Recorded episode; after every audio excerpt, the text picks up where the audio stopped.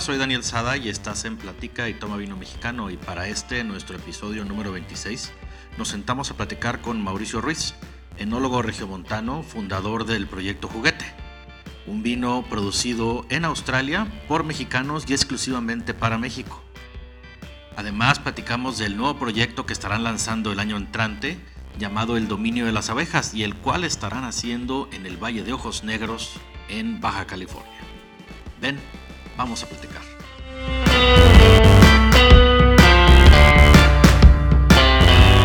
Mau Ruiz, bienvenido a Platica y Toma Vino Mexicano, ¿cómo estás? A todo, ¿ah? ¿cómo estás tú, Dani? Muy bien, gracias. Qué chulada estar aquí. Un gusto, un gusto recibirte.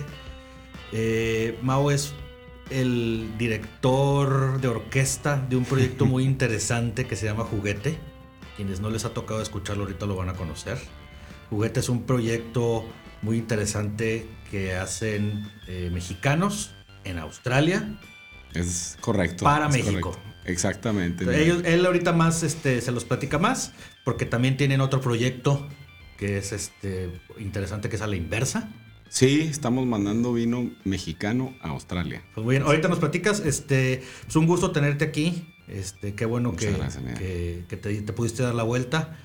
Eh, y pues bueno, empecemos. Estamos aquí, bueno, si quieres empezamos hablando de entrada por este, estamos hoy acompañados de un Chardonnay. Con un Chardonnay, que es la, de hecho, esta es la primera cosecha que hemos hecho de un Chardonnay, que es interesante porque cuando empezamos el proyecto, o sea, te estoy hablando, empezó el proyecto en el 2013.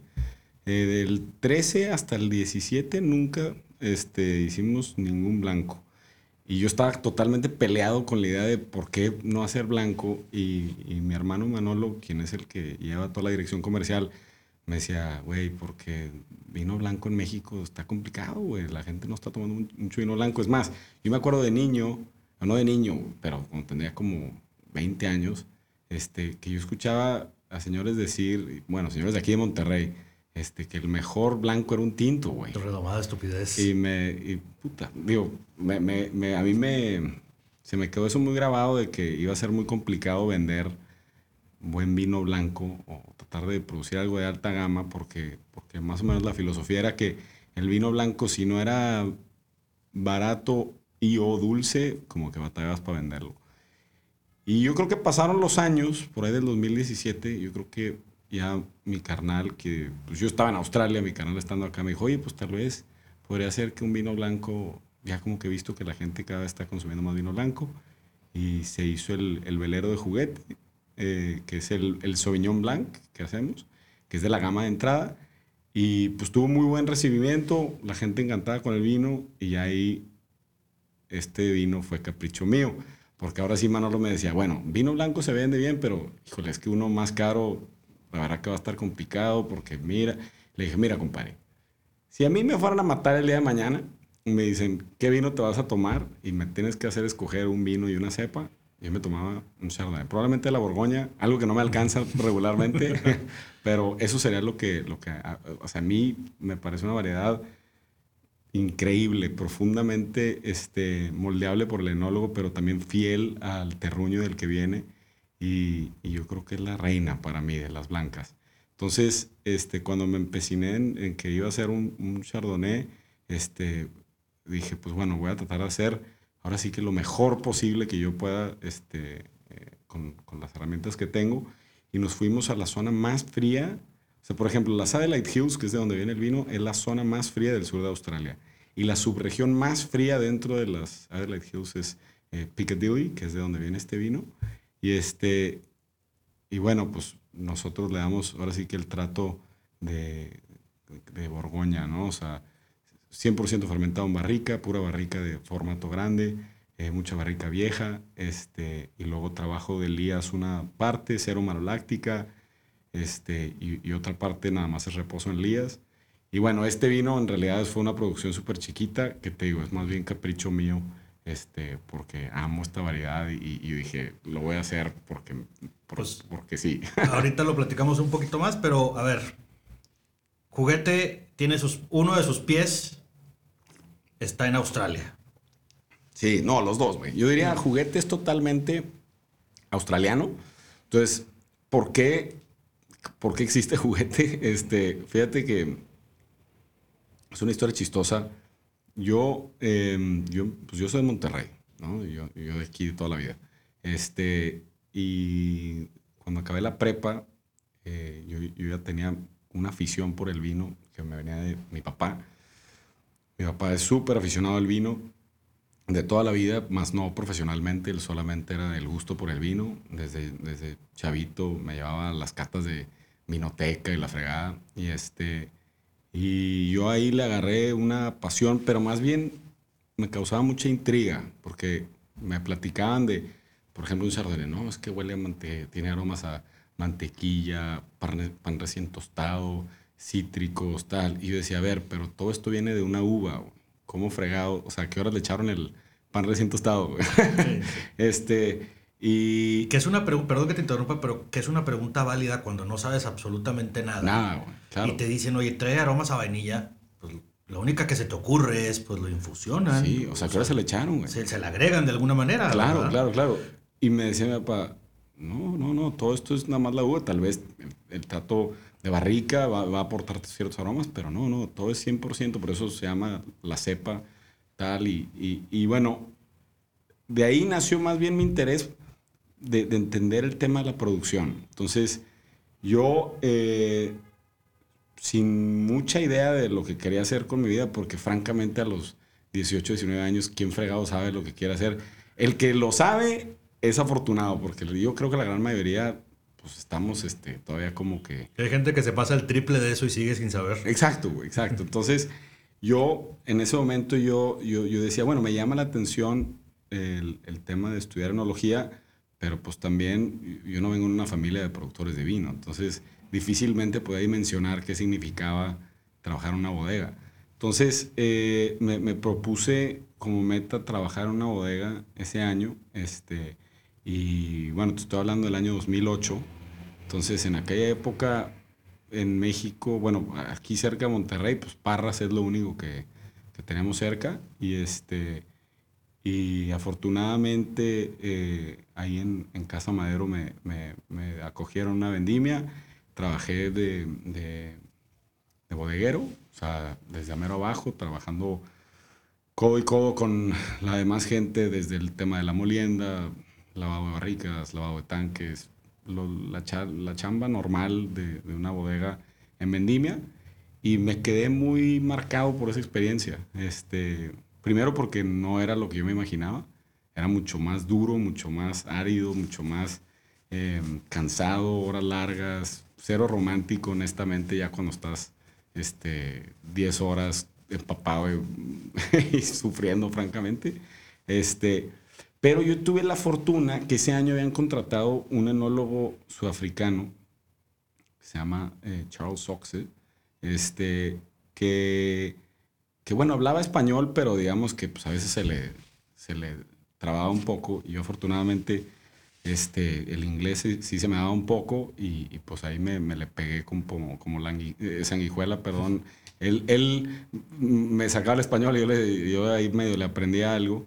Y, este, y, y, no sé si les caí bien o por qué fregados, pero en algunas ocasiones me, me invitaron a, a las comidas que hacían durante la vendimia, en las que iba eh, don José Milmo, que era, eh, en paz descanse, que era el, el, el, dueño en, aquella época, este, y él fue el que me dio el consejo de irme a Australia. O sea, no sé, te estoy hablando ya hace muchos años, pero en aquella época tenían un asesor en bodega y otro asesor en campo. Este, y ambos eran egresados de la Universidad de Adelaide. Y, y, pues un poco el consejo de ellos era si tú quieres este, hacer vino en México, Australia tiene las mismas dificultades, que es que es, que es un país súper árido, hace muchísimo calor, son las variables que, que, que, tienes que enfrentar año con año acá y que los australianos además tienen un centro de investigación el más grande del mundo para, ese, para esas condiciones climáticas, ¿no? Y, y hasta ya desde el punto de vista académico, el país que tiene eh, la mayor cantidad de, de, de innovaciones en, en, términos agrícolas, en particular para la viña, eh, es, es, Australia. Entonces, eh, yo apliqué a la Universidad de Adelaide, em, me aceptaron, yo nunca había estado en Australia y, y, bueno, pues tomé la decisión. Yo en aquella época estudiaba en el TEC, eh, TEC de Monterrey aquí, eh, estaba estudiando ingeniería industrial. No era mi, no era mi hit, digámoslo así. este, y, y dije, pues, ¿sabes qué? Yo creo que esto es para mí. Y, y ya acabé en Australia. Es una carrera de cuatro años. Es técnicamente eh, una licenciatura en ciencias agrícolas, eh, o le llaman Bachelor of Agricultural Science, y tienes una doble especialidad en Viticulture and, and Enology, ¿no? Viticultura y enología. Que mucho de lo que ves es todo el tema del campo, o sea, entender a fondo la viña y luego ya este, también lo que pasa en bodega. Yo más que nada me he clavado ya profesionalmente en el tema de, de enología, de producción, ya a partir de, digamos, de, la cosecha, pero este, pero sí, de hecho, eh, eh, dentro de la carrera estudié con un, cuate de, Chihuahua que se llama Ricardo Michel, que él hizo la maestría en viticultura, él era ingeniero agrónomo, este, egresado ahí de, de, ¿de dónde se egresado? Del Chihuahua, pero no, no me acuerdo de dónde. Este, me va a regañar el güey. este, pero él, él estudió conmigo allá, este, luego yo me regresé, bueno, ya me estoy un poco adelantando, pero, este, pero hoy en día Ricardo eh, trabaja con nosotros eh, acá en México, porque tenemos, plantamos viñedos en el 2016 en Ojos Negros, ahí en Baja California, y, y ya hoy en día él es quien los está eh, llevando y bueno, es un tipazo y la está rompiendo con nosotros. Estoy bien contento con, con cómo nos está yendo este, en Ojos Negros. Al ratito, si quieres. Y yo creo que este es el podcast para hablar también de, de ese proyecto que, que, traemos entre manos. Por eso decía que un pie, porque el otro ya sabía que habían. Claro, ya tenían, güey, ya sí. tenían, se tienen otro pie ya en México. Claro, la, la, cosa es que juguete en particular, no, yo creo que siempre va a ser. Y fíjate que hubo un rato, es más, en el 2017, si no me equivoco con el año, este, hicimos un juguete pensando que fuera para México. Era, la fruta era de un muy amigo mío del Valle que se llama Isaac Amador, este, que tiene, tiene su viñedo. De hecho, tiene una. Ahora un centro de como fiestas eh, o de para bodas y demás que se llama Mansarda. Enfrente de Mansarda hay, hay, unos viñedos que son de él. Y de ahí salió la, una producción que hicimos que, que le íbamos a poner juguete, le íbamos a sacar al mercado, pero fíjate que no lo hicimos al final porque nos dimos cuenta que juguete, el, la esencia de la marca, pues era totalmente australiana y no queríamos confundir este, a la gente de que, oye, que, a ver, pues, ¿cómo? ¿Juguete es mexicano o es australiano y tal? Y yo no quería, como quien dice, vender este, gatos por peras. Eh, digo, peras por manzanas. Es este, otra historia. Es otra historia, es otro trip, son, es otra onda. Entonces, ese vino lo convertimos en Somos y lo exportamos a Australia. Ahorita por eso fue que, por eso que llegamos a eso. Y ahorita, okay. si quieres, ya nos metemos más a fondo a eso. Pero bueno, yo acabé en Australia por esa razón, por, por, por el consejo de, de don José. Y, y después de egresarme, yo, pues como te podrás imaginar, Australia es un país caro de a madre, compadre.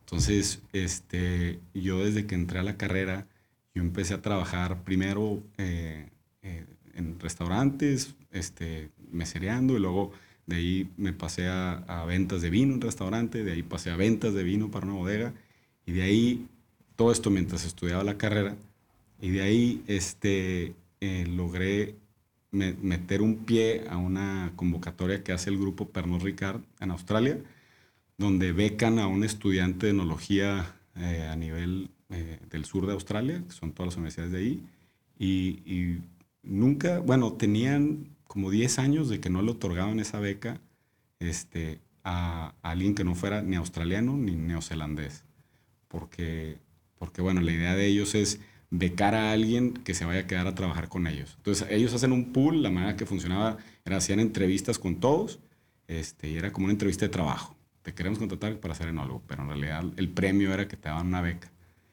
Entonces, este, pasé por todo el, el proceso, este, increíblemente me dieron a mí la beca y me quedé este, ya becado mi último año de carrera con ellos, y ya me metieron a trabajar directamente con ellos durante la, eh, mi último año de carrera, me egresé y luego trabajé con ellos tres años este, como, como enólogo, parte del grupo de, de, de enólogos que tienen en el área de tintos.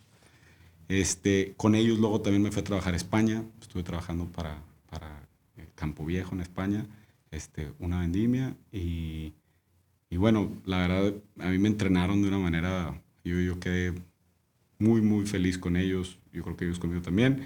Este, pero a la par de todo esto, yo imagínate que pues, un grupo como Pernod Ricard, que pues, Pernod Ricard en Australia produce marcas como Jacobs Creek o Wyndham Estate o St. Hugo y demás, pero es una bodega que produce este, más vino que todo México puesto junto. O sea, la bodega tú la ves y, y no parece bodega de vino, parece fábrica. O sea, es tanque, tanque, tanque, es una ciudad de tanques. Entonces imagínate que mi chamba consistía más de entrar al laboratorio y estaban, tenemos un día normal unos 100 fermentos mi, mi chamba era ir, ir probando cada fermento. Yo traía mi tablita, ¿no? Iba sumándole y, a ver, este tiene esta bronca, corrijamos aquí, tac, tac, tac, tac. Se convirtió en un, en un trabajo muy, o sea, aprendía mucho, pero digamos que tenía de romántico y de, y de, y de, especial poco, porque eran producciones pues ya enormes. Y, y, yo me enamoré del tema del vino porque a mí me encantaba ver ese, esa, un viñedo convertirse en una botella de vino y ver reflejado ese viñedo en la, en la botella de vino y, y, de repente cuando, cuando el blend es de una región de miles de hectáreas, pues se pierden esos, esos viñedos especiales en, dentro de la mezcla. Esas pequeñas sutilezas que puede tener. Claro, y, y, y más que nada porque estas, y, no, no, tengo nada en contra de, de esa filosofía, cada quien no, Tiene su arte, ¿no? Hacer tanto vino. Se tiene su gracia. Y... yo creo que hasta cierto punto es más difícil tener constancia cuando tienes que hacer cosas a tal escala, porque, porque un año malo, pues, híjole, todo está mal y de, algún lado tienes que sacarlo. O sea, si tú eres un productor chiquito y el viñedo está malo, pues tal vez nada más no lo haces, ¿sabes? Y, y, y tal vez el impacto no es tan grande, pero una bodega que produce tales magnitudes y que tantas familias dependen de, de, esa bodega, pues no, véngase para acá y ahora sí, la chamba del, equipo de enología es, vamos a, tratar de sacarle provecho a... Vamos a sacar algo vendible de entrada. Claro, entonces sí tiene un lado muy padre trabajar ahí, es un reto súper interesante y, y, definitivamente cero de meritorio. Eh, y por eso lo cuento, porque para mí, a mí me enorgullece haber pasado por Es otro monstruo, ¿no? Estabas hablando de otra cosa. Sí, sí. Casi, casi. Casi, casi es como dentro de la misma industria, pero es un trabajo distinto. O sea, lo que tienes que buscar, lo que tienes que lograr o, o, la meta este, es diferente cuando trabajas en esas escalas. Cuando, cuando empiezo juguete, y se llama juguete por eso, imagínate que yo trabajaba con, normalmente en la bodega esa teníamos de 20 mil a 25 mil barricas. Y juguete eran, la primera cosecha fueron cuatro. Entonces yo, eran eh, dos toneladas de uva. Em, yo conseguí ese viñedo porque yo eh, hacía los, este, eh, yo, me, yo tenía que ir a los viñedos con Pernod y hacer las calificaciones de cada uno de los viñedos. Y este, y uno de esos viñedos era un Shiraz del Barrosa Valley de, de, Viña Vieja. Y un buen día ahí fui con el, el agricultor, le dije, oye, hoy no vengo de parte de perros, vengo acá de, de, cuates. Este, y él, ah, qué, qué güey. Digo, oye, si quisiera un par de toneladas de este cuadro de aquí, que me parece fenomenal, ¿qué onda? dice, sí, sí, no hay bronca, de cuates, órale. ¿Y dónde lo vas a vinificar? No, pues ya en la bodega de un amigo. Y esa fue la primera cosecha de juguete. Dije, voy a hacer cuatro barricas. Mi intención en aquella época era, lo voy a embotellar. ¿Quién sabe qué voy a hacer con él? no tenía ninguna estrategia de nada. Es más, el nombre se quedó como juguete porque cuando me preguntaban que, cómo se llama, yo, no, pues es el juguete, güey. O sea, ya le pondré nombre, por ahorita es mi juguete y, y, lo estoy haciendo como, como después de la chamba, ¿no? O sea, ni siquiera era como, me voy a dedicar algún día nada más a juguete. La vida ya dio muchos brincos en ese, en ese rato. Yo acabo, este, embotellándolo, mando unas muestras y mucha gente le llamó mucho la atención el vino. Era un Shiraz 100% del Barro Zavali, que para mí es como lo más australiano que hay, o sea, es como decir un Cabernet de Napa, este, o, un, eh, yo qué sé, un Sangiovese de la Toscana, ¿sabes? O sea, es totalmente lo, más emblemático, en, en, mi opinión, del país y de la región. Y este. Y bueno, para hacerte la historia corta, mi hermano Manolo, eh, él se dedicaba a la distribución de, licores para una empresa muy grande acá. Y un buen día me dice, oye, güey, pues está muy bueno el vino, está a toda madre el nombre, me encanta la historia, ¿por qué no hacemos más? Y, pues hacemos algo, güey, algo que sea más interesante. Y yo en ese momento, pues, imagínate, estoy hablando del año, ya, ya habíamos hecho la primera cosecha, esto estoy hablando como el 2014. Yo venía de, estar trabajando luego en España y tal, y yo, sí, güey, ¿por qué no? Y yo, en, en, esa época yo imaginaba producir, no sé, unas 200, 300 cajas, una lanita extra y, y, y, y tengo mi vino. Exacto, exacto. Y ya, pues, la raza de México que hay, sí, güey, tú eh, tráeme un canguro, un vino o algo, güey, pero dime qué estás haciendo allá, ¿no? Y este, y bueno, así nació Juguete. Eh, cuando ya lo trajimos para acá y, vimos que pues tal vez podía ser algo más interesante, fue, fue cuando ya empezamos a verlo con más seriedad, empezamos a crecer en volumen y, este, y, ya en esa época pues no, me asocié Manolo y, y, mi socio Ben Caldwell, que es un australiano, porque la neta, pues es mucho jale, nada más para un, solo güey. Este, pero bueno, para hacerte, para resumirte mucho de lo que ha pasado con Juguete, eh, esa fue la primera cosecha. Hoy en día, aunque, aunque hemos crecido bastante en volumen, toda la producción sigue siendo llevada solamente por mi socio Ben y yo. No tengo ni un solo empleado en el área de producción. Toda la, todo, absolutamente todo, lo hacemos nosotros dos. Digo, salvo cosechar, porque pues no, no fregues. Es este, imposible. es imposible, pero de, una vez que entra el, la uva a la bodega, prácticamente todo lo hacemos nosotros. Eh, no tengo, sí, ni un solo empleado de producción. Este año, el 2020, va a entrar un, un, este, un chavo a trabajar con nosotros, un gringo. Este, nada más la vendimia, porque este año yo estuve a punto de colgar los guantes de que, no, güey, o sea, me está, era demasiado jale ya este, esta cosecha, pero, pero pues yo creo que el, el que hagamos todo, solamente Ben y yo, em, yo sí siento que nos da un plus, güey, en términos de calidad, porque tenemos un cuidado de detalle que, que cuando tú haces las cosas, siempre, en mi opinión, quedan diferentes a que, a que si Pues quedan como tú quieres al 100%. Exacto y, exacto. y, aparte te puedes quejar poco porque pues Sí, sí salió culero, es bronca. Sí, sí, es bronca tuya, ¿verdad? Entonces... Sí, sí, salió malo, le digo, fue Ben, fue culpa de Ben, ¿no? Pero vaya, estás tú en la vigilancia de todos y cada uno de los detalles. Claro. Este, que más, estoy seguro que dejas de dormir varios días o semanas. Muchas. Este, pero estás tú en total control o cuando menos en total supervisión. Entonces, obviamente, pues, digo, uno esperaría que salga como tú quieres. Sí, totalmente. Y ese es el, y ese es el, el, el medio del asunto. Ahora, también te, estaría mintiendo si te digo que nada más que tenemos así por, por amor al arte. Es, porque los sueldos en Australia son carísimos. Entonces no me da para andar contratando güeritos. Todavía no. Este, todavía no, todavía no. Y, y todavía, en, mi opinión, este, eh, yo, a mí me gusta, me, francamente, a ver, estar lavando tanques y, y lavando barricas se vuelve algo tedioso. Pero son pocas cosas. el resto de las cosas que tenemos que hacer en bodega mm, me da gusto hacerlas. O sea, no, no, no las sufro. Este, y, y, yo creo que al final sí hemos visto que la calidad de los vinos está ahí. En gran parte es porque tenemos viñedos espectaculares y trabajamos con grandes agricultores. Y, y, en parte pues es esa atención al detalle que le damos nosotros, ¿no? Pero entonces, cuando se habla de juguete, sí, juguete es súper australiano. O sea, juguete, todos los vinos Hacemos Shiraz del Barossa Valley, Chardonnay de las Adelaide Hills, Cabernet Shiraz de McLaren Vale. Son estilos de vino hiper australianos. Y por eso estos vinos ni los vendo en Australia, porque vender Shiraz en Australia es como, güey, vender este, piedras en el desierto, o, ¿sabes?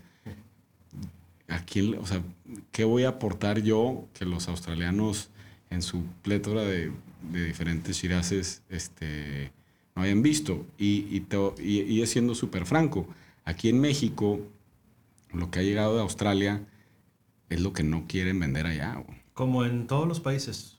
El mejor vino de Francia se queda en Francia, el mejor vino de Italia está en Italia. Claro. El mejor vino de Australia, obviamente, está en Australia. Sí, y sabes que, o sea, los australianos, eh, producen cosas espectaculares este, y, que, y que, por ejemplo, países como, como el Reino Unido y Estados Unidos sí que han probado algunas de las grandes joyas de Australia que sí llegan a, estos países, este, pero a México no. Y si te soy bien franco, yo creo que no, no llegaban a México, uno, pues porque el volumen acá mínimo hace 10 años no era interesante, y por segundo lado, digo, por otro lado era porque no había tratado libre comercio.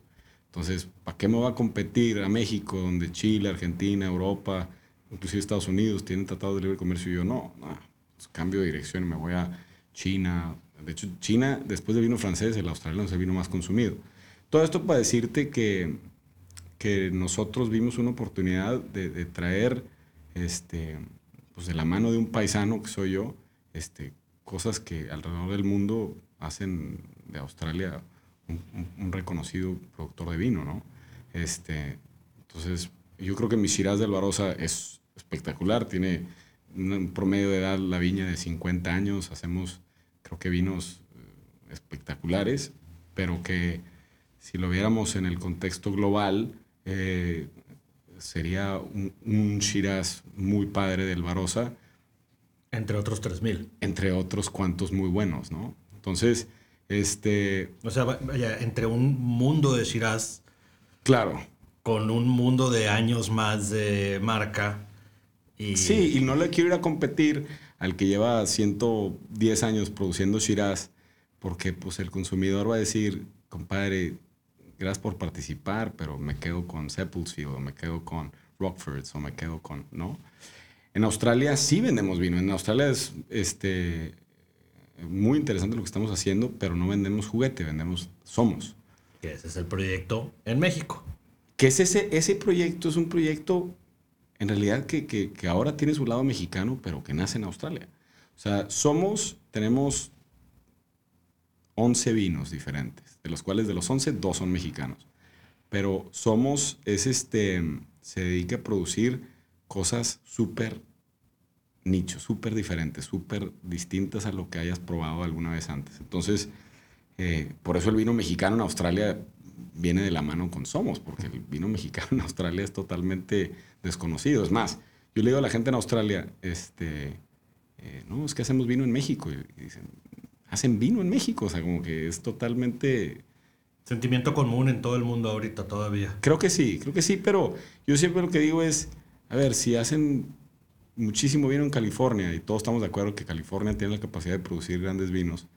Pues, ¿y qué, güey? ¿Estamos muy lejos de California o qué? Pues sigue siendo California. Pues claro, exactamente. Sigue siendo California. Y cuando lo dices así, todo el mundo, ah, pues ah, sí, pues güey, sí. no lo había visto así. Este, no, somos, por ejemplo, hacemos un 100% Cabernet Franc, 100% aliánico, trabajamos con viñedos biodinámicos, em, con viñedos certificados orgánicos. Mucho de la onda de Somos es es eh, trabajar con variedades alternativas y buscar no adulterar nada eh, la expresión del viñedo a, la, botella. Son vinos que están pensados más que nada para beberse más jóvenes. Em, y te digo, hacemos un rosado 100% de Barbera, eh, Cariñán, Cinzó. Este año vamos a hacer un Mencía. Eh, blancos hacemos un Cortese, que es una variedad súper oscura del Piemonte.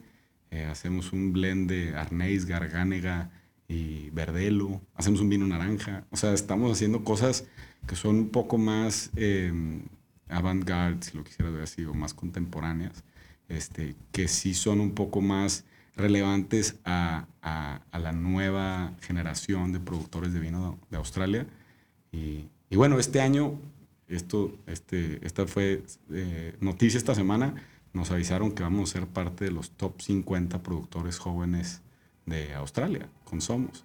Entonces, yo no soy australiano, pero pues ya estar ahí, este, como que trato de poner la bandera de México ahí, este, como parte del top 50. Este, y con Somos decidimos producir dos vinos mexicanos, un 2017 y un 18. El 17 es un Valle de Guadalupe, eh, que es el Tempranouveau, le pusimos, que es un tempranillo hecho estilo Nouveau, como un Beaujolais. Este, y viene del viñedo de Isaac, que está ahí enfrente de Mansarda. Y el 2018 ya fue la primera cosecha del viñedo que nosotros plantamos en Ojos Negros en el 2016. Entonces, la primera pequeña producción de uva que, que, plantamos, hay un montón de variedades, pero lo que, lo que cosechamos fue Nebbiolo Syrah Malbec, lo cofermentamos, parte del, del, Malbec y el Nebbiolo lo fermentamos con raspón entero, como, como igual para tener maceración carbónica y, y, un poco hacer algo un poco sui generis, ¿no? Algo no, no antes visto. Y, y si vamos a, creo yo, a, a sacar algo mexicano, no queríamos que solamente fuera algo bien hecho, sino queríamos que, que la gente dijera, órale, güey, qué loco. pues es parte de, de, del, eh, de, la identidad que comienza a tener el vino mexicano. Este, esta falta de reglas que genera una creatividad de cosas claro. que nadie había intentado, porque o no se te había ocurrido o, o no podías. Sí, o no te dejaba el consejo regulador. Sí, no te dejaban, y, pero bueno, pues aquí yo puedo mezclarlo y a lo mejor en algún momento fue por, la primera opción fue necesidad. Claro. Y ni modo, voy a tener que juntar estas tres o cuatro uvas para que poder embotellar algo. Claro. Y luego dices, oh, ¿por qué no? No está mal. sí. Oye, resulta que mezclarlo estuvo muy bien. Sí, sí. A mí lo que sí me gustaría ver más en México es, es, es darle más respeto al, al, al sitio. O sea, porque, y no, y no, no quiero que me malentiendan, yo eh, me encanta el Valle de Guadalupe, yo de hecho vivo una parte del año en Ensenada, cuando ando viendo todo el tema de Ojos Negros, pero veo que productores este, tienen uva de San Vicente, uva de Guadalupe, uva de Ojos Negros, y, y, aunque hagan el blend, pero hay que decir de dónde son las, la, la, la, la, fruta, porque mucha gente por tratar de vender más, cataloga todo como Valle de Guadalupe, y cada zona tiene su propio terruño. Yo creo que es padre. Y es parte del asunto, ¿no? Que cada zona tiene lo suyo y que tú las puedas identificar porque ciertas características de, específicas de una zona son las que te gustan. Claro. O, o, las que no te gustan. Claro. O sea, yo, por ejemplo, he probado vinos. Me encantan los vinos de Kruger, que están ahí en, en, en Guadalupe, y él hace blends de Guadalupe con, con ojos negros. Y, y bueno, él, él tiene su lógica de por qué hace un blend de este con este, porque esta región me da esto y lo otro y me gusta cómo empata con lo que tengo acá en Guadalupe. Y bueno, eso me, me fascina, o sea, hay que, pero hay que hablar del origen, porque yo, yo me quise ir a Ojos Negros deliberadamente, o sea, yo, yo opino que Ojos Negros es el futuro de México a mi buen ver. Obviamente, pues yo tengo este, un interés en particular porque tengo ahí un viñedo, pero yo en mi último año o penúltimo año de carrera hice un proyecto de investigación de dónde plantar en México. Este, mismo que lo, lo, que estuvo muy padre es que a mí todos los profesores de la universidad me revisaron toda la, investigación y, concordaron que en base a mi investigación mi, hipótesis era correcta y era que plantar en Ojos Negros era la mejor zona de México. ¿Por qué? Pues hay ahora sí que podremos meternos al, tema de la investigación, pero a grandes rasgos te diría, eh, tiene una gran calidad de agua, eh, tiene abundancia de agua, eh, tiene una zona de recarga eh, muy ventajosa, o sea que primero es una, imagínate, si llueve en las sierras al, alrededor de Ensenada, uno de los puntos de recarga principales es Ojos Negros, y, y de hecho por eso en Ojos Negros hay mucha agricultura. O sea, Ojos Negros y lo, lo, dice la misma gente de Baja California, es un valle más agrícola. Este, pero pues para mí un valle agrícola eh, es igual a un valle vitivinícola. O sea, sí, pues es lo que buscas. Claro, o sea, si crecen aquí este, tomatillos bien, pues ¿por qué no se va a dar bien la uva, no? Este, entonces la calidad, la calidad de, de, del agua y la abundancia del agua es un, un, factor. Otro es que climáticamente es una zona más extrema, o sea, es más continental. Estamos a, entre 650 y 700 metros eh, sobre el nivel del mar, eh, que, que, si lo comparas con Guadalupe está entre 200 y 300 metros, o sea, hay una elevación eh, muy marcada la diferencia que causa que Ojos Negros sea más cálido y más frío que el Valle de Guadalupe. Días más cálidos, noches más frías, eh, inviernos más extremos, inviernos súper fríos que tiene sus dificultades, obviamente, ¿no? O sea, vas a tener eh, problemas de heladas, vas a tener problemas de, de, de, muerte en plantas jóvenes porque no sobreviven el invierno, eh, por, porque bajan las temperaturas demasiado. Pero que si yo veo esos problemas, esos problemas también existen en, en muchos de los más grandes valles del mundo, ¿no? O sea, si me hablas de heladas, pues, podemos hablar de sobra de la Borgoña, de Burdeos, del Barro Zavali, podemos hablar de Sonoma, podemos hablar de, donde tú me digas, ¿no? Nunca ha sido un impedimento para la calidad. Sí es un impedimento para los pesos y centavos, porque... Implica otra cosa. Te puede cargar el chorizo, en palabras francas. Implica otros rendimientos, implica otros costos, implica otro ciclo. Claro. De, de, vida de la uva, este, más largo o más corto a veces. Digo, cada una, cada, por decirlo así, cada característica meteorológica de cada zona eventualmente se va a ver reflejada como un costo. Sí, totalmente, totalmente. Pero creo que hay maneras de mitigar esos problemas, ¿no? Nosotros eh, no inventamos nada, pero trajimos tecnología que ya existe. Por ejemplo, Nueva Zelanda sufre muchísimo de heladas y, ellos tienen muchísima agua.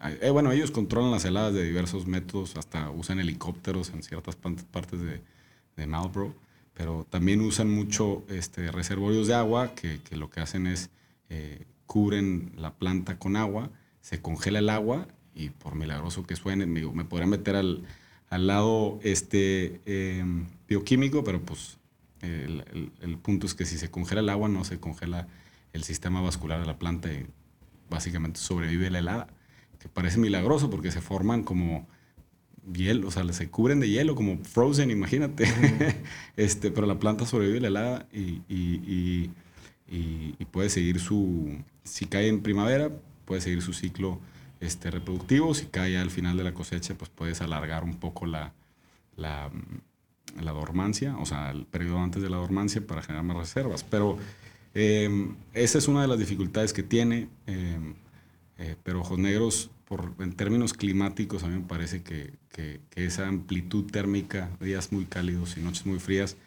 da pie a muchísima concentración, eh, una, una complejidad aromática distinta, vinos muy limpios, muy con una acidez bastante fresca. Entonces, todo ese lado a mí, em, a grandes rasgos, fue lo que me empujó a querer buscar irme ojos negros. Ojo, cuando yo hice esta investigación, yo nunca había ido a ojos negros. yo me estaba basando en las estadísticas que veía de, de, pues de la Conagua, de, de, ya no me acuerdo cómo, se llama el organismo este, donde saqué, no era la INEGI, pero bueno, este, hice toda la investigación en base pues, a a datos oficiales. Sí, o sea, eh, agarraba todos los históricos climáticos de la zona en base a, que han habido y, México... temperaturas, lluvia, etcétera. Claro, precipitación anual, temperaturas medias, máximas, mínimas, etcétera, y, este, y haces un agregado de... Normalmente se usan 30 años y haces, un, y haces proyecciones. Y digo, la otra cosa que es bien importante es que tienes que poner como base este estudio que el cambio climático es real, ¿no? Entonces yo decía, y en base al cambio climático, lo que vamos a observar es esto y esto y esto y esto, y por ende yo concluyo que Ojos Negros es donde... Entonces por eso me fui allá. También, por ejemplo, zonas como Arteaga, yo no las incluí como parte del estudio porque no, no, no, figuraban en mi... O sea, yo no sabía siquiera que, que Arteaga tenía este, eh, una... una o sea, tenía la calidad para, o, las condiciones climáticas para producir calidad. Sería interesante hacerlo otra vez ya incluyendo algunas de las zonas más nuevas, ¿no? Más que nada este estudio lo hice en base a Baja California. Que irán saliendo nuevas zonas todos los años, creo yo. Sí. México Está, está lleno de microclimas. Sí, sí, totalmente. Eh, lo, lo, que hace difícil este tema es que el tamaño de inversión que necesitas hacer para plantar un viñedo no es en Chile, otras. Y, el, y, el, y por más que tengas muchos estudios, cuesta producto este. Sí vale y al final del día es, es la, la, matemática es implacable y si no te alcanza pues y es un riesgo es que es, un, riesgo, enorme y yo creo que conforme la gente eh, se aviente porque también puede pasar que vas y plantas y no sabes qué la, la, neta aquí no se está dando bien este tema y, y lo peor del caso es que no te tardas tres meses en darte cuenta, te tardas tal vez dos años o tres años en que dices, ¿sabes qué? Por aquí no iba. Y esa es la, la, dificultad más grande. En países más desarrollados lo que hace el gobierno es dar incentivos fiscales o da incentivos este, de algún tipo para que la gente se aviente. Para ver si esta uva jala aquí o a ver si la zona funciona. O, oye, pues voy a plantar un viñedo allá, pero pues es que me da miedito. Bueno, pues nosotros te apoyamos con esto y lo otro, o si te, total, lo puedes meter todo a costo y lo, lo este, eh, deprecias el mismo año para que mínimo tengas ese aliciente fiscal, pero en México no nos dan. No, no, no, no, no, se ha podido y Hacienda es duro de roer siempre. No, no me lo digas a mí. Yo, es más, yo pagaba IGI, IEPS e IVA. Ese, el IGI, pues aquí nadie lo, no lo tenía que pagar. Entonces a mí, a mí el SAT sí me ha metido varios golazos. Este, pues bueno, digo, todos al final del día también, digo, el, eh, nos podemos quejar que, que, es un tema recurrente de la cantidad de impuestos que se le cargan al, al, vino en este caso. Este, sin embargo, se le cargan a todos. sí. Pues, y obviamente, claro, la diferencia no es lo mismo jugar contra un eh, contra una empresa que produce 30 millones de botellas al año. Claro. Que tiene otra economía. Sí, este, totalmente. Tiene otra capacidad de compra y de venta y obviamente los... Lo que debería, yo creo que lo que debería hacer el gobierno mexicano es lo mismo que hacen el gobierno australiano. En, Australia también hay una, especie de IEPS, pero tú lo empiezas a pagar a partir de un X número de ventas. Entonces, ¿qué es lo que pasa? Pues todos, incluyendo los grandes, este, no pagan IEPS por los primeros X eh, millones de pesos de ventas y a partir de tantos ya te toca empezar a pagar IEPS. Pero de esa manera los pequeños, más chiquitos productores los dejas florecer. Porque si no, de tal modo, o sea, si desde day one, no, tienes que pagar de frente, pues al, al, más chiquito, el que apenas quiere arrancar, que tal vez lo que está haciendo está bien y tal vez va a poder llegar lejos, no lo dejan crecer. Lo tienen ahorcadísimo. No, y, y la industria, bueno, como en muchas más, está conformado de muchos chiquitos en realidad. Claro. No de grandes. Grandes son pocos en realidad. el, grueso de toda la industria en realidad son, son más pequeños. Y sabes que como consumidor son los pequeños los que de verdad enriquecen la industria, porque te gusta probar de diferentes vinos, quieres probar diferentes mentes, ¿no? O sea, yo a mí se me ocurrió hacer esto y esto y esto, a mí se me ocurrió hacer el otro. Entonces, entre más pequeños productores hay, más padre, porque puedes probar más diferentes cosas. No te tienes que encasillar siempre a tomar el mismo vino todos los días, ¿no? Entonces, este, creo que eh, si el gobierno mexicano de verdad quisiera eh, ayudar a florecer a esta industria, que cada vez hubieran más pequeños productores, pues sería un, un, impuesto de ese tipo, ¿no? O sea que... Sí, sí, sí se tiene que repensar que a veces es bien difícil cuando la autoridad fiscal le quieres decir que ya no le vas a pagar ciertos impuestos, pues ellos están haciendo su chapa y te van a decir, y, ah, qué padre, ¿verdad? Pero ¿de dónde va a salir esa lana? Claro. A mí no me vas a hacer un agujero para tú irte bien feliz, es lo que te va a decir el SAT. Que pues, entonces, pero creo que es más, un tema de cuánto pagas o, cuál es el porcentaje. Es, habría que replantear cuál es el, la lógica, uno, de, de aplicar un impuesto, porque habría que tener una lógica sólida. Yo creo, yo personalmente creo que, que hay parte de esos impuestos que perfectamente se pueden justificar este, con una bebida que contiene alcohol. Claro. Precisamente por eso. Claro. Este, también creo que eh, paga demasiados. En el caso de, específicamente en el caso del vino en México, creo que por el tamaño de la industria y por lo que podría significar a futuro la industria eh, vinícola nacional, ese es el tema. Este, eso es a lo que yo voy. Creo que habría que replantear el por qué queremos o, de, o deberíamos de cobrar menos o dejar de cobrar con el fin de que ésta se vuelva una industria estratégica. Claro, claro. Y ese es mi punto.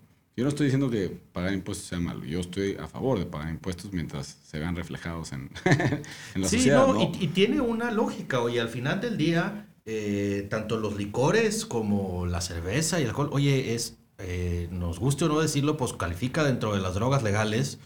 Este, y, tienes una repercusión en la sociedad. Y, como tal, digo, yo sé que los, otra cosa es que el dinero acabe donde, donde debe acabar. Estoy hablando de la mera justificación sí, sí. del impuesto en sí. Entonces, quizás la manera en que se calcula y se cobra eh, pudiera ser diferente. A lo mejor pudiera ser por volumen y no por precio. Creo que sería más justo que el IEF se pagara por volumen eh, una, una, tasa fija? Creo que, creo que al final el, el punto principal es que, y, y, no me, y no esto no es nada más para la industria del vino, creo que en todas las industrias el gobierno tiene que ayudar a, regular, que para eso son los impuestos, pero también no debe ser un impedimento para el crecimiento económico del país. Entonces, si, si alguien va empezando, lo peor que puede hacer es aplastarlo. Pues las pymes por eso no duran más que uno o dos años. Entonces, en la industria del vino en particular esto es más difícil porque tú haces el vino 2019. Tuviste que invertir un dineral para nada más hacer el vino. 2020 lo embotellas, pero en 2020 también produces. No has vendido ni una botella. Para 2021, y esto te estoy hablando en promedio de todas las bodegas, 2021 vendes la primera botella que hiciste en 2019, 2021 pagas el embotellado de la 2020 y la cosecha de 2021. Entonces ya la lana que le metiste y de qué viviste. Y ya pasaron tres años. Y en el 2019 en realidad arrancaste en el 2017 con la lana. Claro, tuviste que en algún momento... O sea, este, el, gastadero de dinero en realidad empezó en el 17 o en el 16. Claro, y, y el desarrollo de la marca y de todo lo que traías. Bueno, entonces, ¿qué pasa? Pues si no le ayudas a que estos que van tratando de arrancar, que van tratando de, de, de, alguna manera este, sobrevivir, porque pues también es una industria muy competida, ¿no? Y, tienes que este, pasar tragos largos, eh, amargos para poder este, llegar a algún lado yo creo que si no hay un incentivo de parte del, gobierno, pues nada más vas a limitar el crecimiento. Y al final, pues va a haber menos bodegas, el consumidor va a estar menos dispuesto a, consumir vino porque hay menos oferta. ¿Y qué va a pasar? Pues también los precios no van a ser tan atractivos como si hubiera una... Un, imagínate, tú le quitas los impuestos a las primeras mil botellas que vendes al año ¿Y cuántos vinos estarán más accesibles de precio simplemente porque habrán más competidores? Exacto. Muchísimos. ¿O cuántas y ganan todos. Que esa es una. ¿O cuántas vinícolas podrían decir, me voy a, voy a poder crecer? Claro. O, voy a poder no morirme por un problema de flujo. Y que es otra cosa de la industria del vino, que, que, y regresando al tema, es una industria agrícola. Al final, esta es una industria que le da de comer a mucha gente muy pobre en este país. Sí, todo, empieza en Todos los jornaleros que trabajan en, en, la viña y demás, pues es gente eh, que, que, vive al día y que dependen de la industria del vino. Pues qué mejor que si esta industria crezca, tal vez se les pueden mejorar los sueldos. También hay muchas mejoras que se pueden hacer este, a nivel de la gente que hay, que hay en el país este, trabajando en esta industria y que, que vale la pena. Y aparte es agricultura de todo el año. Entonces esta gente tiene, que, tiene trabajo todo el año por estar en el viñedo. No es una cosa temporal en realidad de nada más el tiempo de... Bueno, digo, obviamente se sube en la cantidad de gente cuando es tiempo de cosecha, pero la gente que trabaja en el viñedo tiene que trabajarlo todo el año. Sí, totalmente. Nosotros, por ejemplo, el viñedo que plantamos en el, en el 2016 em, es, un, es un viñedo de 21 hectáreas eh, plantadas. Eh, plantamos un montón de cosas, eh, pero en particular mucho Shiraz. Obviamente, digamos que ese es mi, mi alma mater, si lo quiero ver así. Este, y plantamos mucho Malbec eh, y demás. Y todo, pues obviamente ha sido pues, un proceso largo. Eh, y, y, obviamente pues ha involucrado mucha gente de la, de la que estamos hablando. Este, y, vaya que le hemos tenido que estar metiendo año con año, llevamos 16, 17, 18, 19. Este año fue la primera vez que tuvimos ya una cosecha, como quien dice, en forma. Y, quién sabe, si tal vez el gobierno hubiera dado un incentivo, no hubiéramos plantado 21, hubiéramos plantado 40 y hubiéramos contratado el doble de personas. ¿no? Pero no, no, pasa. O sea, tienes que hacer los cálculos hasta dónde podemos llegar con lo que se tiene ahorita y, y con eso nos lanzamos. Este, pero bueno, el, este año eh, ya se vinificó, no es ni Somos ni es juguete, es un proyecto nuevo este, que se llama Dominio de las Abejas. Eh, toda nuestra idea es eh, ser totalmente orgánicos. quiero sacar la certificación, esto es un tema que, que, va a tomarnos varios años ya tener toda la, como piden las... Este, empresas certificadoras, que tengamos toda la, documentación en orden, pero buscamos justamente eh, sacar la certificación orgánica y se llama dominio de las abejas, pues justamente por eso, porque no hay pesticidas. Entonces, en época de cosecha, y lo, y lo pueden ver en las fotos que subo, se atiborra de abejas como una, una locura, este, y, de ahí se nos ocurrió el nombre de dominio de las abejas. Este, pero esa es la idea, ¿no? Que, que estamos tratando de ser totalmente sustentables. Em, somos en Australia, nada más trabaja con viñedos orgánicos, biodinámicos y, o parte del, de Sustainable Australia Wine Growing, que es un programa de sustentabilidad y eso lo estamos tratando de implementar ahí en Ojos Negros, que algo que me encantaba de Ojos Negros es justamente eso, que es un poco remoto y, y alrededor de nosotros pues, no hay nada. Entonces podemos este, tener viticultura orgánica y por otro lado, como es tan extremo, eh, rinde muchas bondades para la viticultura orgánica porque este, hay muchas eh, plagas que se mueren en los inviernos tan, tan fríos que tenemos en Ojos Negros. Entonces, eh, y, hay muchísimo viento y hay muchísimas cosas que nos ayudan a, no nada más porque es orgánico, es bueno, sino es bueno porque la región se presta para que podamos implementar viticultura orgánica y tener éxito. ¿no? Este, pero sí, ¿Cuándo esperan sacar su primer vino de este al mercado? Pues yo creo que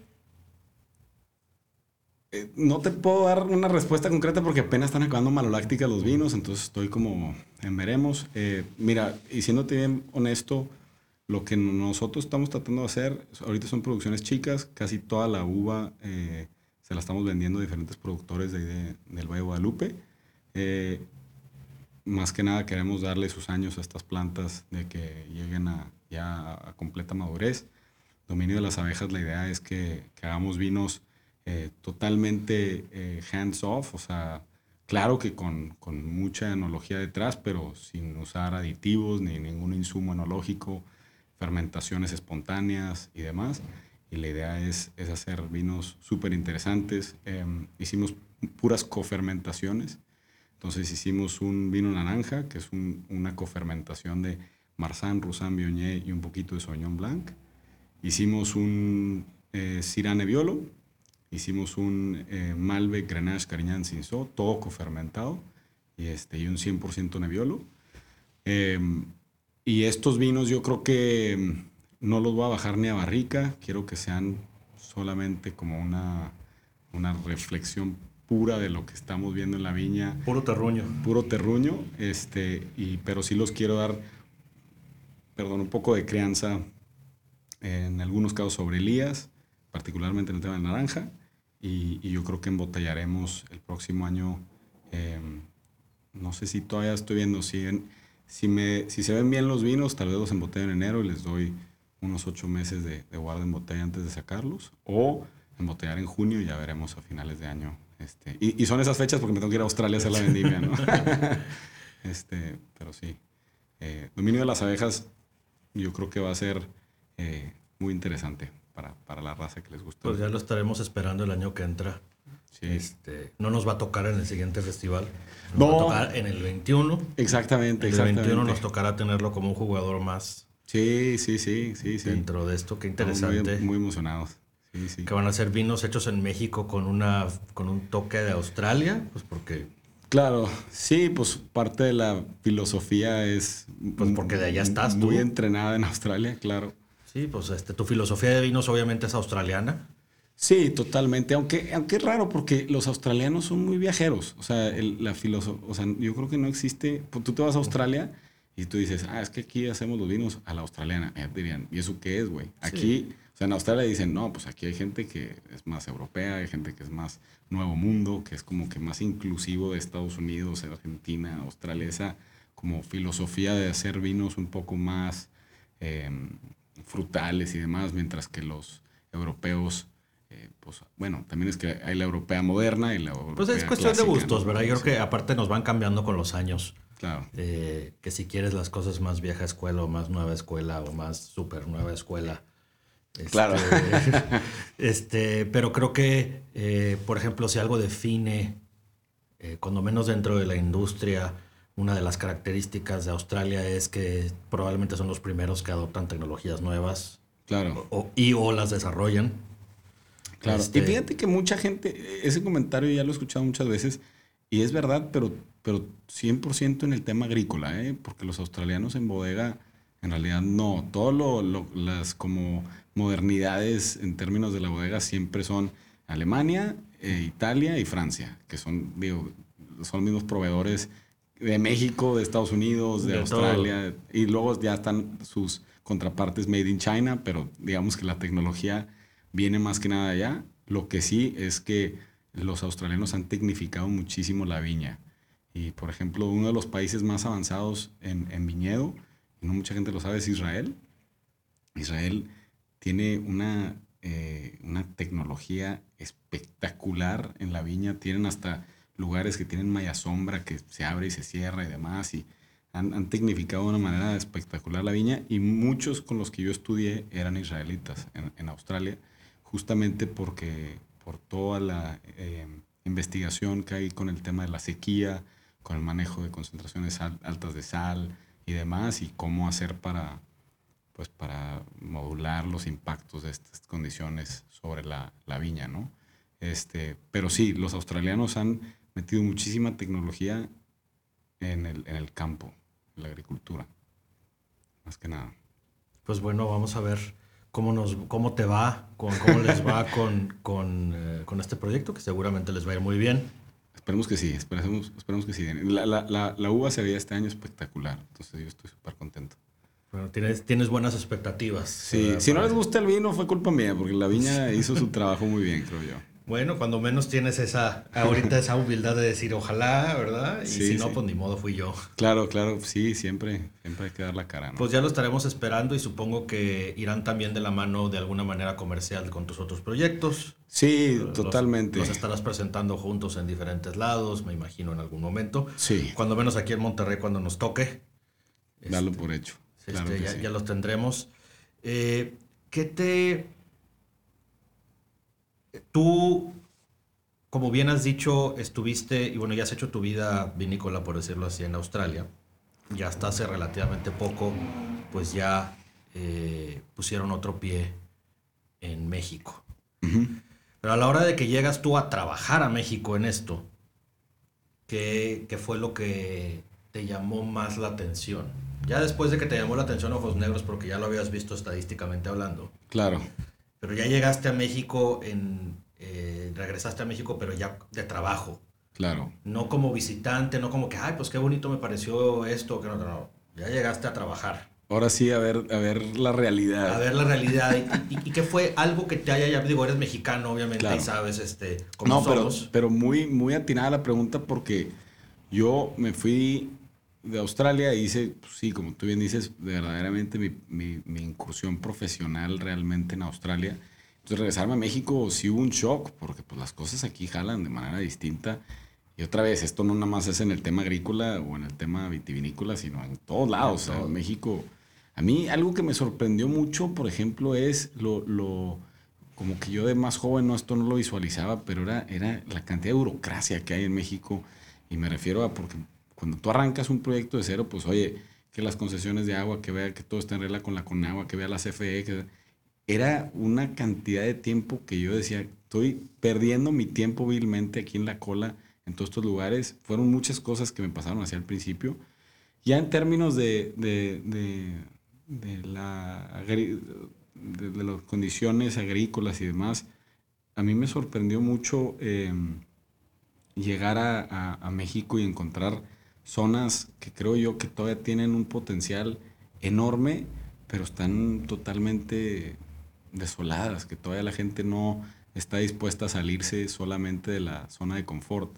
Eh, porque ahorita tú te vas al Valle Guadalupe y se están peleando por cada cuadrito de tierra que quede, le están tratando de sacar agua a las piedras, están eh, como si fuera el último bastión de, de calidad en México. Y otra vez, a todos los guadalupanos, los quiero mucho, la- me encanta el Valle de Guadalupe, digo que están haciendo las cosas bien, pero es tiempo de voltear a ver otro lado. Lo que el crecimiento no controlado, y es desafortunado porque en México no, no hay, tenemos por un lado el lado buenísimo de que al no haber control da pie a que haya muchísima creatividad, pero también ha, ha hecho que el crecimiento haya sido un poco descontrolado y se está desvirtuando en parte la, la vocación agrícola del valle, porque cada vez es más importante eh, atraer clientes al Valle de Guadalupe para consumir Lo que este, sea. lo que sea, que verdaderamente plantar viña y producir vino, que es de verdad lo que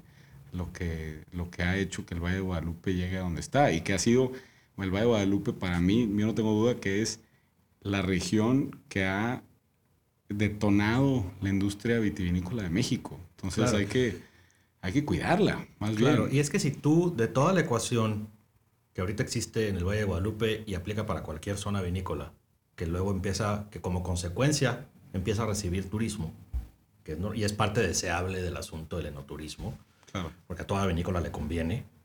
Qué mejor que vender tu vino directamente, de entrada. Sí, tienes todo el eh, margen.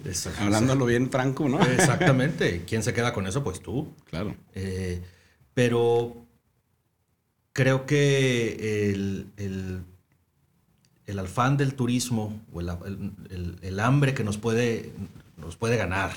Claro. Este, porque pues poderoso caballero es don dinero y, y pues es seductor el asunto, ¿verdad? Claro.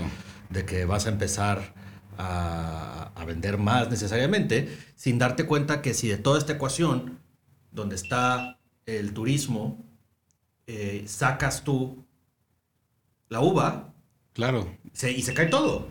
Claro, o sea, todo está en teoría sobreviviendo eh, en la espalda de la, de la viticultura, de la, de la capacidad del valle de producir buenas uvas y que a su vez generen este, grandes vinos. Y yo creo que va un poco de la mano de mi comentario previo de que hay que darle su, lugar al origen, porque yo creo que, por ejemplo, San Vicente produce súper buenas cosas, el Valle de la Grulla, eh, Santo Tomás, Ojos Negros, creo que todos estos valles producen cosas increíbles y, hay, que, hay que, todavía hay muchísimo eh, campo para explorar y hay que, hay que empezar a, tratar de ver el reflejo de esos terruños. Y no nada más en Baja California. Claro, en todos lados, en todos lados. Y, y, a lo que yo voy es un poco eso. Todas las zonas van a, van a traer algo interesante, algo que hay que, hay que, eh, que, vale la pena comentar, que, que, vale la pena probar. Este, y, que fíjate que ahorita que decías tú lo de tener un cierto, el, el, el que no tuviéramos un control, que claro que fue positivo por el lado de la creatividad, este, pero luego negativo porque ya sabemos, porque se nos pasa la mano. Claro. Pero eso, lo que cada zona va a dar de sí, esa eh, tipicidad única que va a tener cada zona, creo que es una de las chambas que tenemos que hacer de uno, encontrarla. Claro. Y saber explotarla y decir, oye, es que en esta zona debemos estar entre estas tres, cuatro o dos o una uva, porque se dan increíbles y hay que hacer este tipo de vinos, como el resto del planeta lo ha hecho a través de la historia. Claro. Eh, y encontrar eso y llevar cada zona a su máximo potencial. Y no estar tratando todos de hacer lo mismo. Sí, y no tratar de, que, de que, ¿cómo te diré? De, que porque en el Valle de Guadalupe se hacen las cosas así o así, tengamos que todos hacerlas no, Peor aún, estar tratando de copiar otra zona. Claro. Digo, si, si vas a copiar algo del Valle de Guadalupe, oye, pues bueno, eh, hazlo en, eh, yo lo, veo yo en, como en término conceptual, ¿verdad? Oye, la calidad de esto, eh, la creatividad del otro, bueno, eso sí, pero todo lo demás tú tienes que adaptarte a tu zona y tienes que ver que tu zona sí te da o no te da tales cosas claro. y, producir en consecuencia.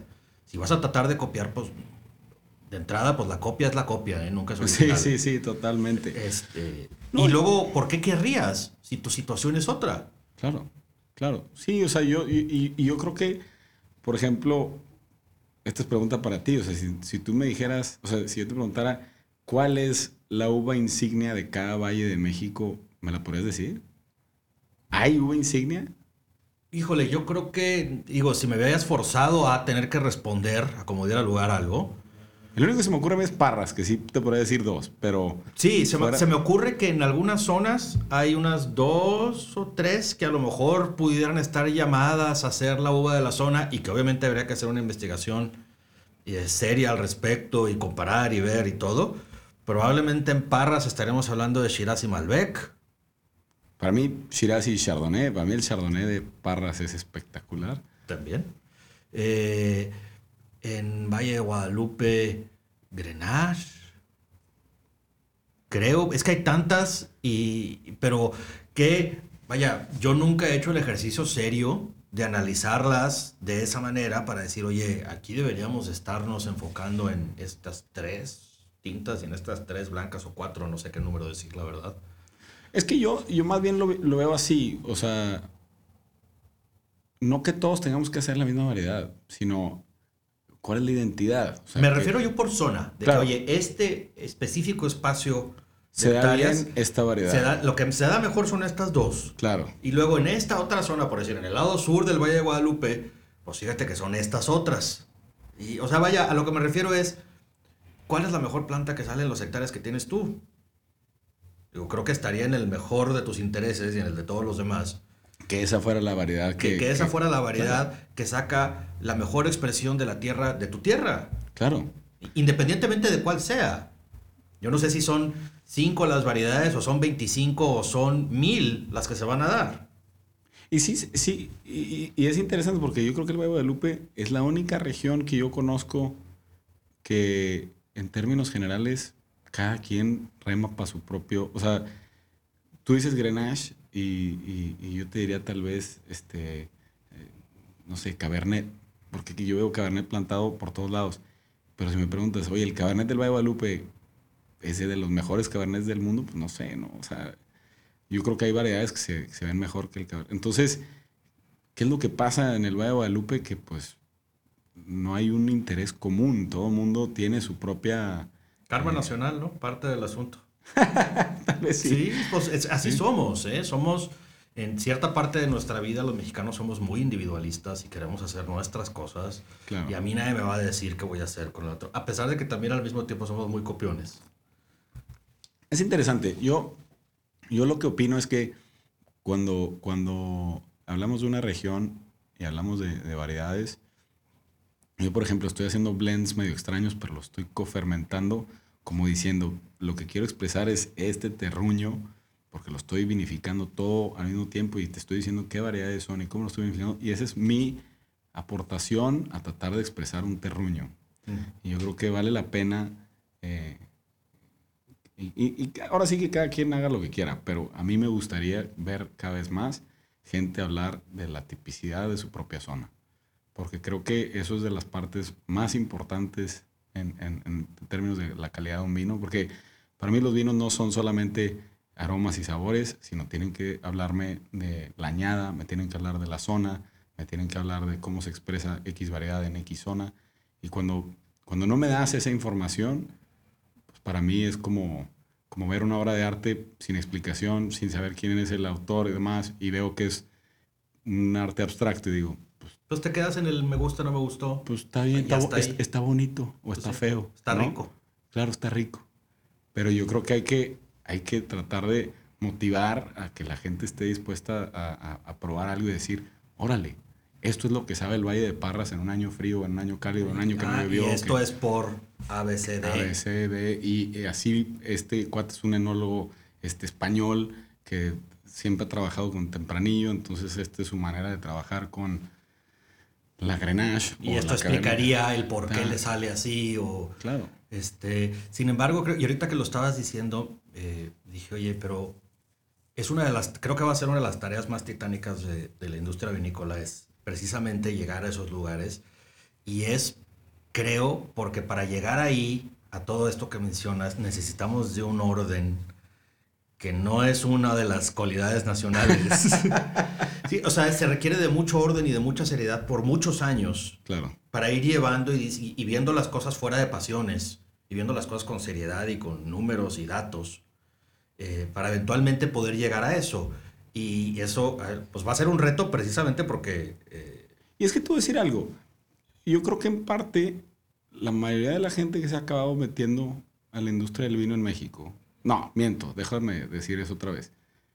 Mucha gente que ha entrado a la industria del vino en México es gente que, por, por darte un ejemplo, una vez estaba escuchando fútbol picante y estaba Paco Gabriel de Anda, que no sé si te gusta el fútbol, pero estaba comentando no me acuerdo de qué futbolista estaba diciendo, dice, no, ese cuate ya se debería de retirar, este, irse, plantar un viñedo, disfrutar el resto de su vida. Y yo, este güey no entiende nada. Plantar un viñedo no es disfrutar la vida. Nada de lo que hacemos nosotros porque, porque esa, Pero esa es la, la, la, la ideología. Oye, ¿qué proyecto de retiro tan padre me voy a aventar?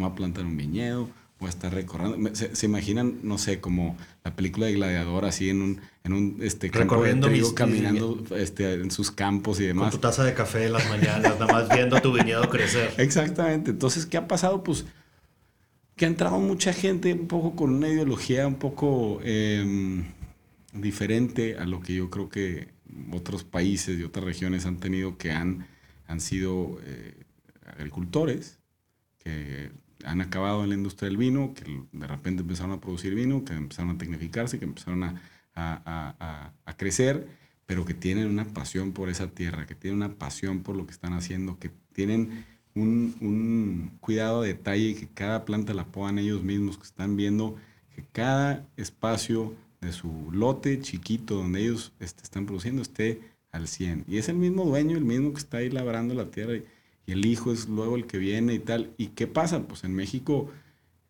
la mayoría de los dueños de las bodegas, digamos que, que no, no, son, este, no les gusta el trabajo. Pues no están este, en el campo. En el campo. Entonces, ¿qué pasa? Pues acá la gente eh, creando proyectos que, que, que no tienen ese, ese eh, esa visión sobre el terruño que otras partes del mundo tienen.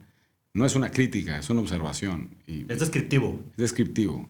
Sí, no no quiero herir sentimientos de no, nadie, pero ya es lo que sido, yo he visto. Ya ha sido normal. El tener una vinícola también se ha convertido en, en muchos lados del mundo en, el, en un juguete sofisticado, claro. de millonario, de que ahora que me compro.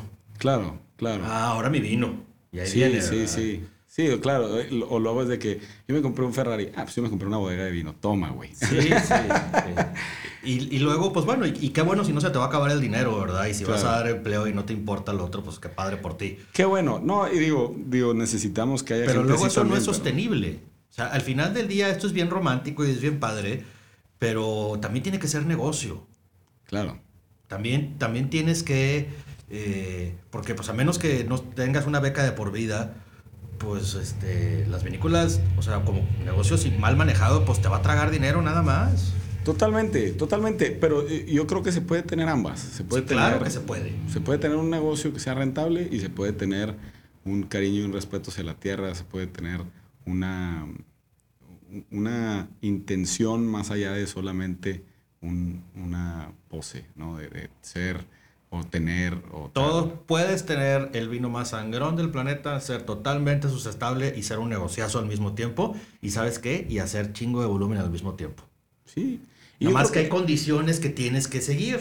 Claro. Y hay maneras que hay que hacer y hay métodos y hay todo pero todo sí se, de manera seria claro que se puede. Otra cosa es que haya gente que no lo quiera hacer y que te quieras brincar pasos o que quieras este... sí o que sea más importante este, no, es que este es mi vino, que yo tal, y es mi bla, bla, bla, bla. O sea, que eso impere sobre, no, ¿sabes qué? Yo lo que quiero crear es, pues, esto en esta tierra, porque yo creo que se va a dar bien, porque yo creo que esto y lo otro, este, le vamos a dar este tratamiento en bodega.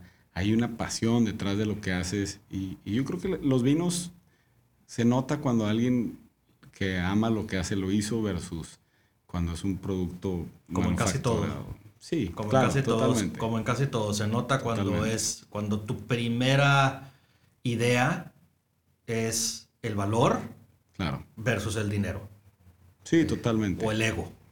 Totalmente. que esta es otra, ¿verdad? Que se da en lugares como el vino de este es mi y es reflejo mío y, y, y es un eh, y la vinícola acaba siendo un espejo de tu de tu propio ego, ¿verdad? Claro. Hay imagen y semejanza en algunos casos. Claro. Este, Para bien o para mal. dice. Para bien o para mal, pero lo padre es que es descriptivo también, porque eso no quiere decir que los vinos estén buenos o malos. Este, los vinos pueden ser espectaculares o espectacularmente horrendos y tener el mejor o el peor marketing del mundo y ser cualquiera de las dos. Y es chistoso porque yo creo que los vinos se nota cuando el, el que hizo el vino es el mismo que hizo la etiqueta y la ideología versus este, todo es outsourced, ¿no? Le dices a, a fulanito que se contrata no sé quién y haga esto y se contrata y, y que todo es así, ni vieron, nunca vieron una Sí, uva. a, a veces se nota, a- fíjate, un, un ejemplo muy que acabas de poner, que a veces se nota cuando el, eh, el, el despacho de diseño, la gente que haya hecho el trabajo de diseño gráfico, eh, oye, pues no, tú no conociste a los dueños, ¿verdad? En realidad. sí, sí, sí. Sí, o sea, sacaste otra cosa que no tiene nada que ver con la filosofía de cómo son ellos y el vino, este, que yo lo he visto en, digo, no nada más en vinos, en, en, diferentes marcas donde dices, oye, aquí los, nadie consultó a nadie, ¿verdad? Nada más les gustó claro. bonito el asunto. Claro. Y, y, como que cuando conoces, dices, oye, como que no te cuadra, ¿no? Como que no cuadra la imagen contigo. Más allá de que el producto esté bueno o malo. Y la filosofía, claro. Y la filosofía. Pero bueno, afortunadamente este mundo de, la, de los vinos es interminable. Sí, eso sí, es un hecho. Es interminable, no hay manera de probarlos todos los vinos.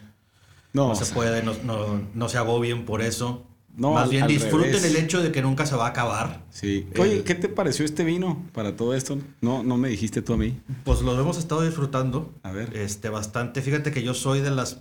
Hay, hay dos cosas conmigo y los vinos blancos. Eh, una de ellas es, digo, siempre los he disfrutado los vinos blancos, pero me pasa como a mucha gente que se nos olvida a veces.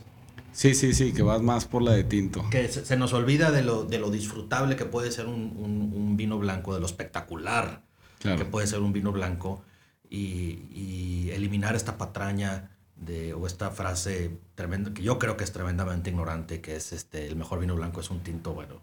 No, ma. No, no mamar, por favor. Sí, disculpen el francés, ¿verdad? Pero, sí, o sea, no se hagan daño diciendo esas cosas, ¿verdad? Porque te estás privando de todo un universo del vino que sabes que poco o nada tiene que ver con el tinto, que es la parte más divertida del asunto. Totalmente. Son, son, son cosas que te van a dar, te van a llevar a otro lado. Este, sin embargo, peco de que se me olvida. Claro. Una.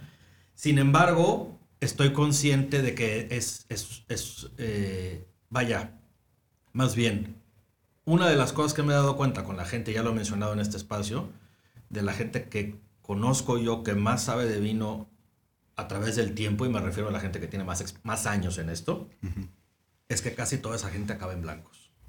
Sí, a mí, para empezar, yo creo que hacer un gran blanco es más difícil que hacer un gran tinto. Esto ya lo, ya lo he platicado con varios colegas tuyos al respecto. Y sí, o sea, de entrada técnicamente es más complejo más delicado hacer un blanco que un tinto. Sí, totalmente. Y al final, creo yo que eh, los grandes vinos blancos del mundo también tienen la capacidad de crianza que, de sus contrapartes tintas, ¿no? Y para mí el, lo máximo en blancos es la Borgoña y, he probado Borgoñas, no muchos porque no me alcanza, pero, pero algunos eh, grandes Borgoñas de, de añadas más antiguas y son, son espectaculares, ¿no? Entonces, eh, no, es, no es ni menos ni más, pero es increíble. ¿Es otro universo dentro de los mismos números mundo del vino?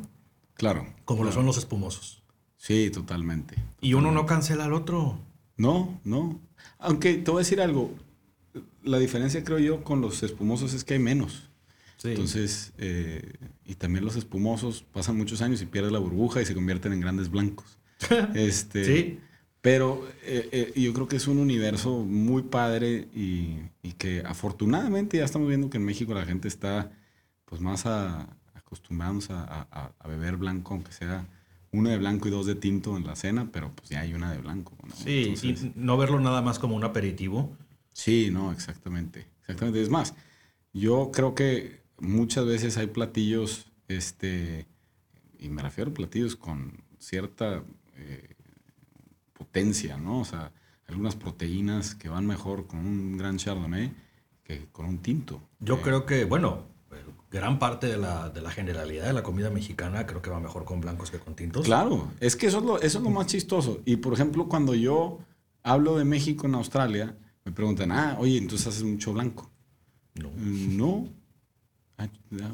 de los, de, hacemos siete vinos, de los cuales son dos blancos y cinco tintos. Y este, de la línea de juguete, ¿no? Y a todo el mundo le llama muchísimo la atención. Pero hace calor en México, ¿no? Sí, hace muchísimo calor. Y la comida es picante y Sí, pica la comida, sí. Ah, ¿y, por qué? ¿Y, ¿Y cuándo toman tinto? Le digo, no, bueno, a ver, primero piénsenlo así. En Monterrey está a 40 grados afuera, pero tú te un restaurante y estás a, 18. menos 10, güey. sí, el clima, todo lo que da, el aire acondicionado. Entonces, pues la gente, y le digo, la gente más bien entra a los restaurantes con, ganas de tomarse un tinto porque está helado adentro y porque van a pedir un riba de la sal. Y, y, ahí en ese sentido, pues todo el mundo dice, ah, bueno, entonces ya, eso tiene lógica. Pero, pero sí tenemos, eh, la tenemos pintada para consumir más blanco y más espumoso y que, y que es delicioso. Es que en eso se resume todo para mí. ¿Sabes qué creo que yo ha pasado que también no le ha ayudado al mercado en México? Es que la oferta de blancos, por lo mismo de que no se venden lo suficiente, tienden a, a, tener... Hay muchos blancos muy frescos, tipo aromáticos, Riesling, Sylvaner este, o, o Sauvignon Blancs y demás, que son muy atractivos de jóvenes, pero que los traen a México y traen, no sé, imagínate, 50 cajas, de las cuales logran vender 10 el primer año, 10 el segundo, y para cuando quieren vender las 10 del tercero, el vino ya se ve viejo y se quedan atoradas 20 o 30 cajas y de repente llegas y ves en aquel, estamos en 2019 y 2011, 2002, 2013, y que pues ya, o sea, francamente deberían de darles cuello a esas botellas y tratar de traer algo nuevo, y pues nadie quiere hacer eso porque es perder dinero. Entonces, ¿qué pasa? Pues se quedan botellas que tal vez no son lo más atractivas, la gente va, lo prueba, no me gusta, no me gusta el blanco, chao. Así son los blancos. Y así son los blancos. Hacemos generalizaciones. Claro, no estoy tratando de, decir nada, pero lo que yo, creo que puede ser uno de los factores que haya hecho que el vino blanco no haya tenido eh, un despegue como... Sí, hay, hay un factor ahí creo cultural también de, malamente creer que el vino blanco es menos. Sí, totalmente. Que yo no estoy, no, no comparto. Ahí. No, en absoluto. Ni tampoco decir que es más, pero creo que el hecho de que se le diera tanto peso a la crianza en barrica de un vino eso es muy español, fíjate. O sea, eso sí. Entonces, entre más crianza en, un vino, de, en barrica, mejor es el más caro y mejor. Sí, más reserva. Entonces, entre menos, la lógica que te da tu mente es, pues, menos mejor, o sea, hace peor. Claro. Entonces, los blancos no tienen barrica y, eh, y empiezas, tu mente empieza a decir, entonces los vinos blancos son menos. Y eso es toda la influencia hispana, ¿eh? Porque los españoles, hoy en día ya ha cambiado un poco eso, pero si todas las de la Rioja clásica, pues todavía se rigen con el, el Consejo Regulador y es 12 meses, 12 meses en botellas de crianza, 18 reserva, 24 eh, en reserva, ya ni me la sé de memoria, pero es algo así, ¿no? Y entre más meses de crianza en barrica y más tiempo en botella, mejor la calidad. Y este...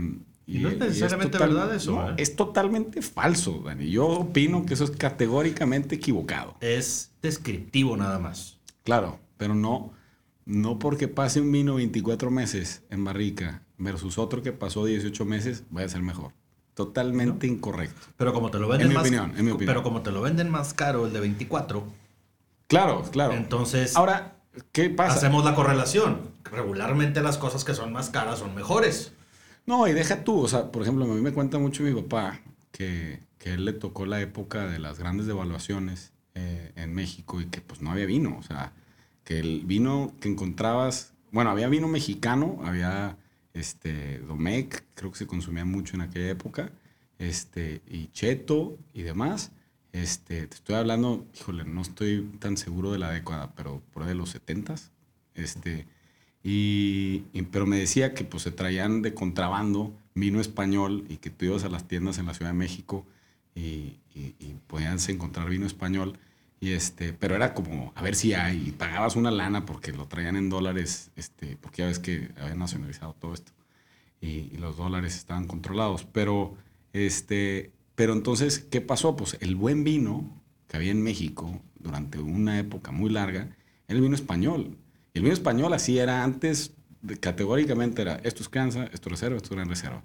Entonces nosotros, como país, nos criamos con la educación de lo que es un buen vino español. Y, yo, también, yo, a mí me encanta el vino español, entonces no estoy aquí este, tratando de, de, meritar o de decir nada porque luego se presta para eso. A mí me encanta. Pero, pues yo creo que no es correcto este, ecuar la calidad a la crianza. Totalmente. ¿No? Entonces, eh, por muchos años nos regimos por esta, este, por este regla que tienen particularmente en La Rioja y La Rioja del Duero, este, y que aún hasta hoy en día eh, mucha gente la tiene en su mente, particularmente los de la generación que les tocó eh, crecer con los vinos. Y es más, Dani, hace 10 años, yo hace 10 años me fui a Australia. Hace 10 años aquí en Monterrey era, e, el vino mexicano apenas se arrancaba. Me acuerdo de, de que apenas estaban trayendo vinos de bueno, Casa de Piedra obviamente ya estaba, Fratelli Pacini, estaban un montón de, productores nuevos, pero, pero apenas arrancaba esto. En aquella época era más, yo me acuerdo de ver mucho a, los argentinos, a Catenas, a Navarro Correas, todos estos vinos empezaron a entrar al mercado. Este, y, muchísimo vino español. O sea, lo que más yo veía en una mesa. Era Ribera del Duero. era Ribera del Duero y Rioja, sí. o sea, totalmente. y, y, hoy en día, yo regreso a México y a veces ni lo reconozco. O sea, para donde volteo, este, eh, tres de cada cinco mesas tienen vino mexicano.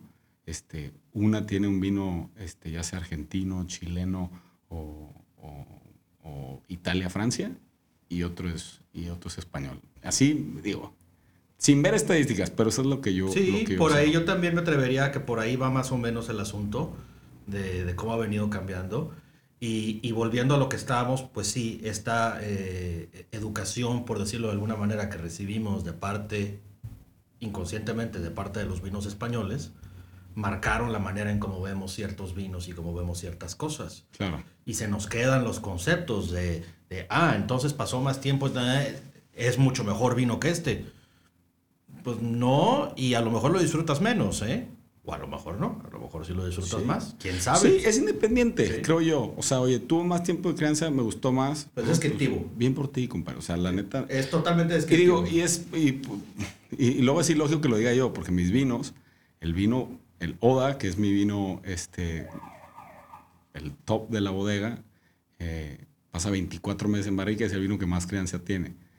Pero no, yo, pero yo soy de la opinión que eso no es lo que lo hace bueno. Lo que lo hace bueno es que es un viñedo de 80 años y que tiene una concentración tan cabrona que necesita ese tiempo en barrica para que el tanino este, se vuelva sedoso, para poder templarlo. Si no está intomable. Si no, está muy potente, ¿no? Y luego después le damos más tiempo en botella, pero es por eso, no porque este... Y bueno, y eso obviamente tiene un impacto en el costo del mismo, pues porque el producto tomó más tiempo en hacerse, pues como consecuencia cuesta más. Claro. Sin embargo, lo de mejor, peor...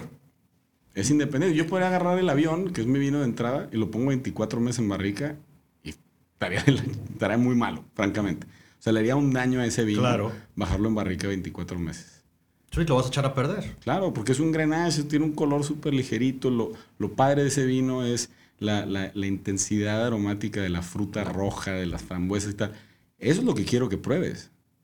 Si lo bajo eso a barrica, lo, lo, vas a hacer pedazos. Sí, lo haces pedazos y le vas a poner puros sabores que ni al caso. Claro, ¿y qué va a pasar? Pues el vino en vez de ser un, un rosa brillante, o sea, un, un, rojo cereza brillante, va a ser, va a ser como café, güey. Se va a ir oxidando en la barrica, no va a haber suficiente tanino ahí para, para evitar esa oxidación o microoxigenación y va, va, a ir degradando el color y vas a ver un vino que va a parecer Coca-Cola, Va a estar todo café y mandado a la chingada. ¿Y, ¿Y qué? ¿Más barrica es mejor? No, no, de ninguna manera. Depende mucho del vino y demás, pero que, que ese es un ejemplo de, de, cómo la barrica opera, ¿no? O sea, es, es, es, es totalmente eh, dependiente de la parcela.